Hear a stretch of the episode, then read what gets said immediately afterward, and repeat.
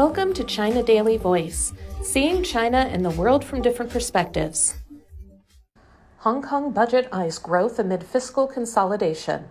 Hong Kong Financial Secretary Paul Chan Mo-po said on Wednesday that the city's economy is set to grow this year by around 2.5% to 3.5%, while the outlook for 2025 to 2028 is an average expansion of 3.2%. Chan announced the expected growth figures as he delivered the Special Administrative Region's 2024 to 25 budget. Last year, the city's economy grew 3.2%. While Hong Kong's economic development will be sustained and solid in the medium term, the SAR government will implement a comprehensive fiscal consolidation program to contain operating expenditure growth and increase revenue as the city has incurred four budget deficits over the past five financial years.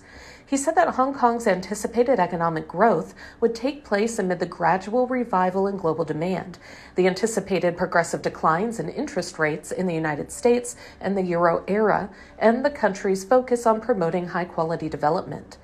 Amid the subdued economic environment, the SAR government revised its forecast consolidated deficit for the 2023-24 financial year to 101.6 billion Hong Kong dollars, 13 billion US, 86% higher than the figure forecast by Chan last February.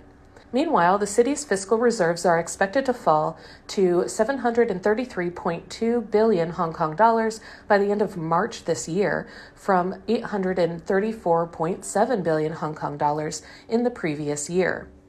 For the 2024 25 financial year, the administration forecast another budget deficit of 48.1 billion Hong Kong dollars after taking account of bond issuance proceeds, and fiscal reserves will decrease to 685.1 billion Hong Kong dollars by the end of March 2025.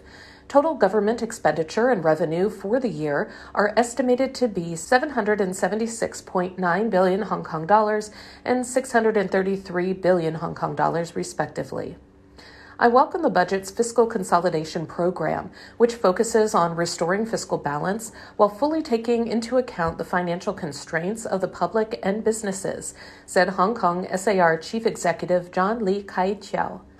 Tan Yueheng, a member of the Legislative Council, said the budget strikes an appropriate balance between considering people's livelihood expenditure and supporting development momentum, embodies a dual combination of proactive government and an efficient market, and also takes into consideration the long term sustainability of public finance. Federation of Hong Kong Industries Chairman Steve Chuang said that amid challenges such as the fiscal deficit, an uncertain external environment, and high interest costs, Hong Kong should adhere to the prudent public finance principle of living within our means, while continuing to invest in innovative technologies and new industries and support small and medium sized enterprises, reflecting the government's flexibility in financial management.